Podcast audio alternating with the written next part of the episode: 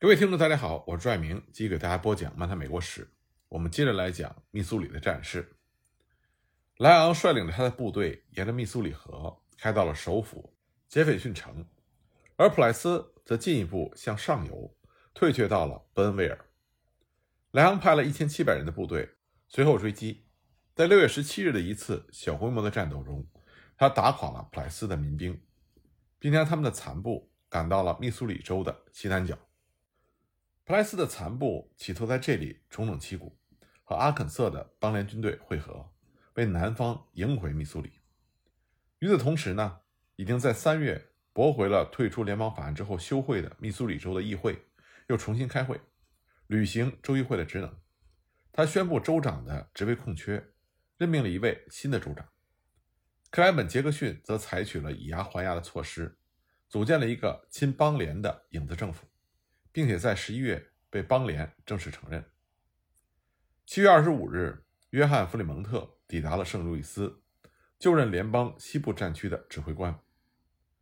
弗里蒙特曾经是原来落基山脉的探险者，是加利福尼亚的雄起起义的英雄，也是共和党第一位总统候选人。他既有军事经验，又有政治手段。但是密苏里混乱的形势让他难以应付。因为游击战在全州各地已经开展起来，两支邦联的部队正在南部的边境地带集结，准备进犯。在弗里蒙特抵达之后的四天，一支六千人的叛乱部队从田纳西渡过了密西西比河，占领了新马德里，直接威胁着驻守在伊利诺伊州开罗的联邦军队。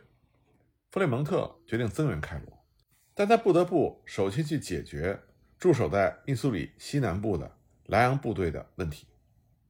莱昂的对手是由普莱斯所率领的密苏里人和原来德克萨斯突击队员麦克卡劳克将军所率领的邦联的支持者所组成的杂牌军。面对着两倍于自己的敌人，莱昂的部队还有半数即将届满三个月的服役期，而且缺乏给养，远离基地。莱昂所面临的种种问题，唯一的出路似乎只有撤退。但他又不愿意没有经过战斗就放弃密苏里的南部，他受到了一种鲁莽的冲动的驱使，决定在离斯普林菲尔德十英里处的威尔逊克里克对邦联军队的营地发起突然袭击。莱昂当时毅然决定将他的小股部队兵分两路，由弗朗茨·西格尔将军率领一千二百人从侧翼袭击邦联军队的后方，他亲自率领四千二百人从正面进攻。两队人马在八月十日的拂晓发起了进攻。由于是奇袭，联邦主义者刚开始打得很顺利，装备奇差的叛乱部队在联邦军队的前行攻势之下仓皇撤退。然而就在这个关键时刻，西格尔将军通过硝烟看到了一支穿蓝军装的部队，蓝色是联邦军军装的颜色。那么这支看上去像联邦军的军队出现在了他的前方。西格尔将军做出了误判，他以为这是莱昂已经攻破了邦联军队的阵线，所以他命令他的手下停止开火。但是这并不是友军，而是一个路易斯安那的团。在美国内战初期，双方有很多的部队，他们穿的军装只是他们自己选择的颜色和式样。这些路易斯安那人没有受到任何的阻击，就用毁灭性的火力压住了西格尔将军的军队，把他们打退。这就意味着莱昂这个时候面对的是三倍于己的敌人，他拼死的抗击敌人的不断的攻击，但他的部队伤亡太大，弹药也所剩不多，最终莱昂阵亡。他阵亡之后，当时战场上没有负伤的人中最高的指挥官是一名陆军少将，他决定下令撤退。那么联邦军队的官兵狼狈不堪地撤回了斯普林菲尔德，又向北撤退了一百英里。到达铁路终点罗拉的军备供应站。邦联在这次规模虽然小，但是极为凶残的战斗中取得了胜利。当时双方各死伤了一千二百人，这就使得密苏里的南部和西部都有直接遭受到邦联侵犯的危险。普莱斯率领着一万人向北前进，边走边招募新兵，一路直趋密苏里河。在那个星顿，普莱斯以一万八千人的兵力。包围了只有三千五百人的联邦驻军。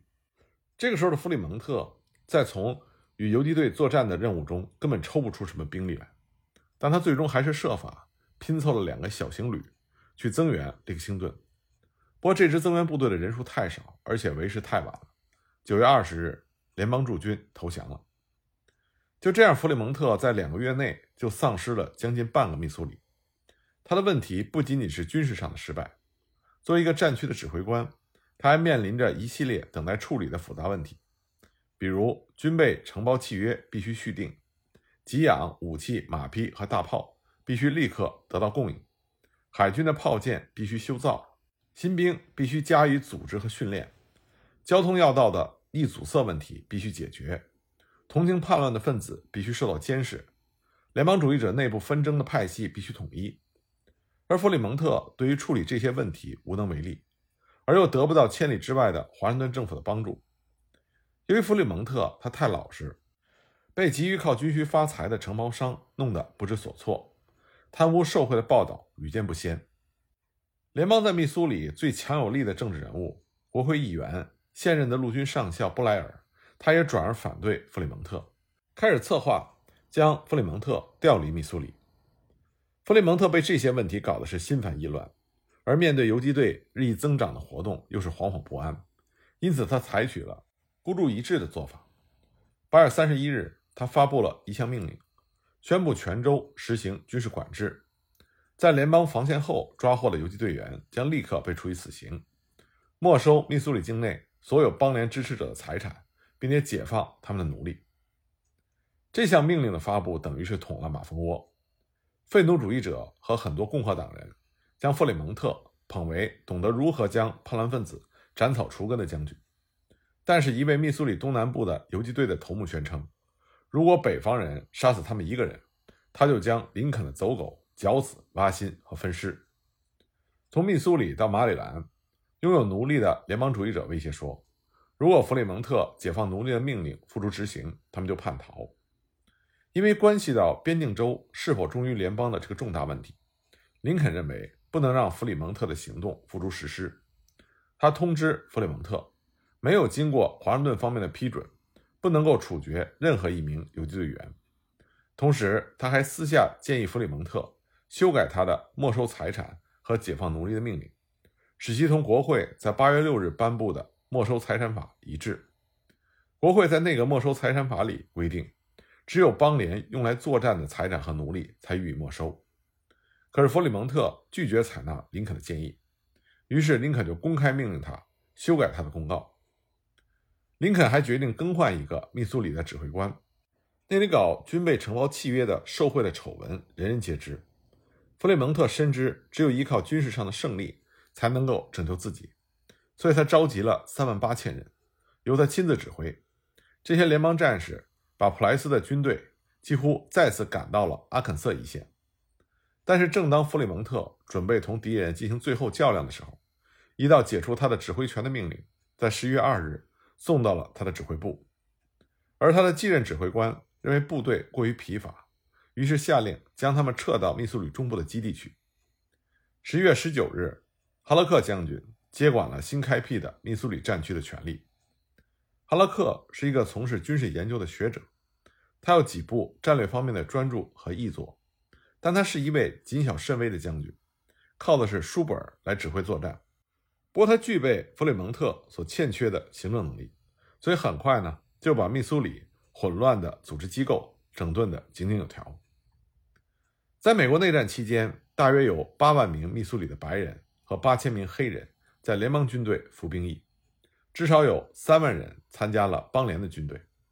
有三千多人参加了南部的游击队，其中呢就有臭名昭著的威廉·匡特利尔，他的队伍中经常混有亡命之徒。这些游击队的破坏能量简直超乎了他们的人数比例。堪萨斯废奴派的游击队员就组成了反对这些支持奴隶制的游击队的兵力，他们越过边境进行了袭击活动。这就使得堪萨斯在血雨腥风中不断的爆发了残酷的战斗。尽管密苏里处于这场战争主要战场的边缘地带，但它遭受到袭击、小规模战斗以及游击队骚扰的破坏，却要比其他州严重的多。后来呢，这四个边境的蓄奴州经历了各不相同的过程。尽管他们有相当数量的人支持邦联，但他们还是留在联邦内。不过，南北战争还是创立了一个第五个联邦的边境州，这就是西弗吉尼亚。弗吉尼亚西部地区有横贯其间的巴尔的摩和俄亥俄铁路线，有流经这里的俄亥俄河，因此也被称之为战略要地。1861年5月，邦联军队在哈珀斯渡口以西地带切断了巴尔的摩到俄亥俄的铁路线，这是对这个重要地区进行了第一次打击。乔治·麦克莱伦将军承担把他们赶出这个地区的任务，他在俄亥俄州组织了一支两万人的军队。并且派遣了一支先头部队，在五月底渡过了这条河。这支部队占领了巴俄线上的格拉夫顿，然后又向南行进了十五英里，在六月三日拔除了邦联在菲利皮的一个小前沿哨所。邦联向弗吉尼亚西部派去了由罗伯特·加尼特将军所率领的增援部队。加尼特在菲利皮以南二十英里处的山里把守住了两个山口。这个时候呢，在哈珀斯渡口的。邦联驻军受到了联邦军队从背后向他们推进的威胁，而另外一支联邦军队正在对面的波托马克河的对岸集结，他们只好撤退到了温切斯特附近一个更加易于防守的地带。联邦军队这个时候控制了巴俄铁路线，但是麦克莱伦的计划并不仅仅是夺回这条铁路，他率领了一万两千人，分两路去袭击加尼特的五千人的部队，一路呢。是佯攻劳雷尔山最难攻克的山口，另外一路在七月十一日猛攻里奇山的邦联阵地。麦克莱伦采纳了罗斯克兰斯将军所制定的作战计划，派他的旅从背后包围并且袭击叛乱部队，而主力部队则是从正面发起进攻。罗斯克兰斯将军出色完成了他的任务，他的部队勇猛地冲进了邦联军的设防，将幸存者赶进了贝弗里城。五百五十人在那里举手投降，麦克莱伦的正面进攻显得薄弱，这就使得其余的敌人向北溃逃，在途中和另外一支从劳雷尔山撤退下来的邦联军会合。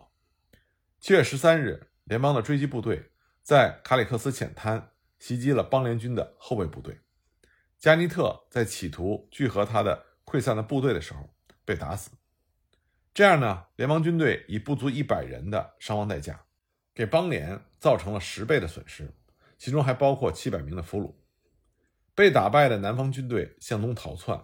这样呢就把阿拉格尼山脉以西的大部分的弗吉尼亚的领土让给了联邦。虽然取得这些胜利的很多功劳都应该归功于麦克莱伦的部下，特别是罗斯克兰斯，但是呢，麦克莱伦这个人很善于在撰写电文中标榜自己。北部的报刊。就称赞这位三十四岁的将军是年轻的拿破仑，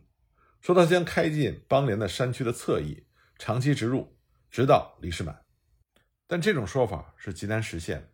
因为即使麦克莱伦解决了在山道上运送给养这样困难的问题的话，他的兵力还是太少，难以胜任。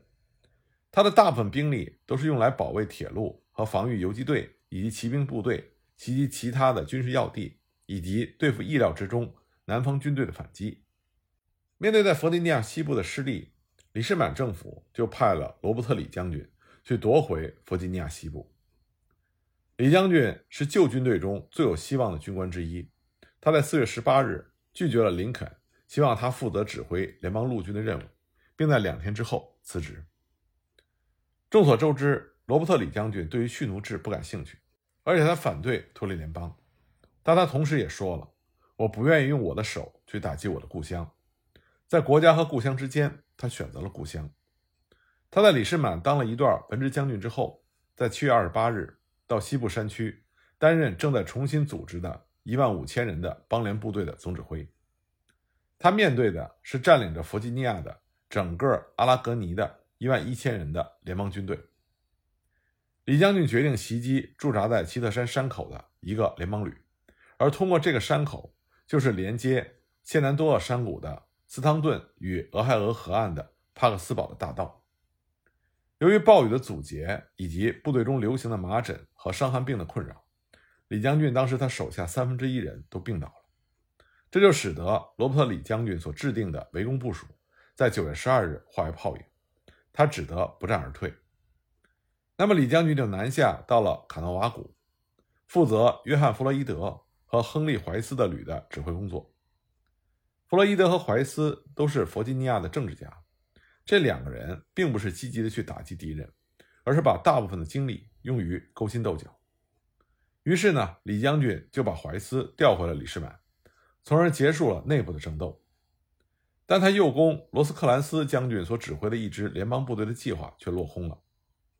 这个时候，罗斯克兰斯已经退回到了严密防御的地带，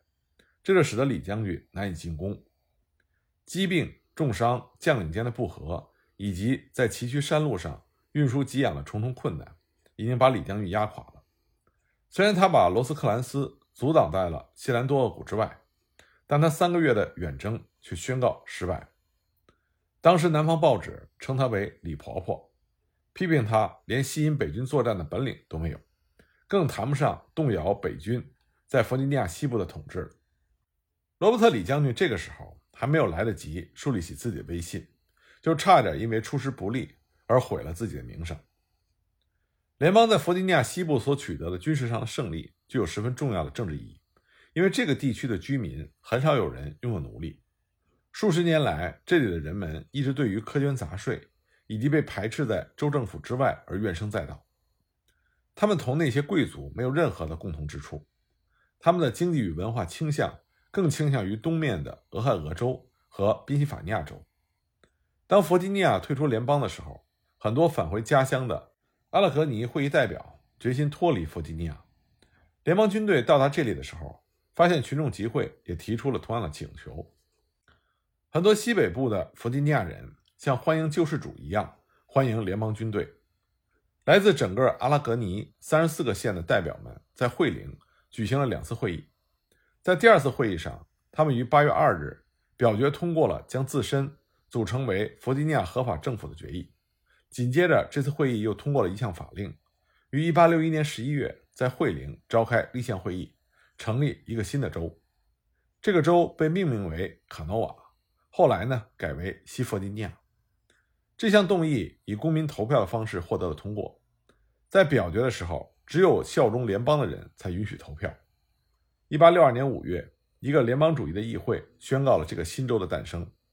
这个议会从理论上代表整个弗吉尼亚，但实际上只代表了西部诸县。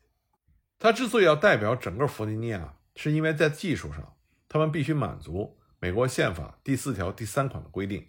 那就是未经所在州议会的批准，不得在所在州的境内成立新州。尽管这些程序是非正规的，不过联邦国会在1862年还是承认了西弗吉尼亚作为一个州。这个新州有五十个县，然而在其中将近半数的县内，可能亲南派还占大多数。这些人表示宁愿作为邦联的弗吉尼亚的一部分。西弗吉尼亚送了两万五千人参加了联邦军队。尽管他们中很多人深受叛乱游击队的影响，这些叛乱游击队在整个内战期间都出没于西弗吉尼亚的山区，大约有一万五千名的西弗吉尼亚人为邦联作战。同密苏里一样，西弗吉尼亚在这场大规模的美国内战中，也在打着自己的小内战。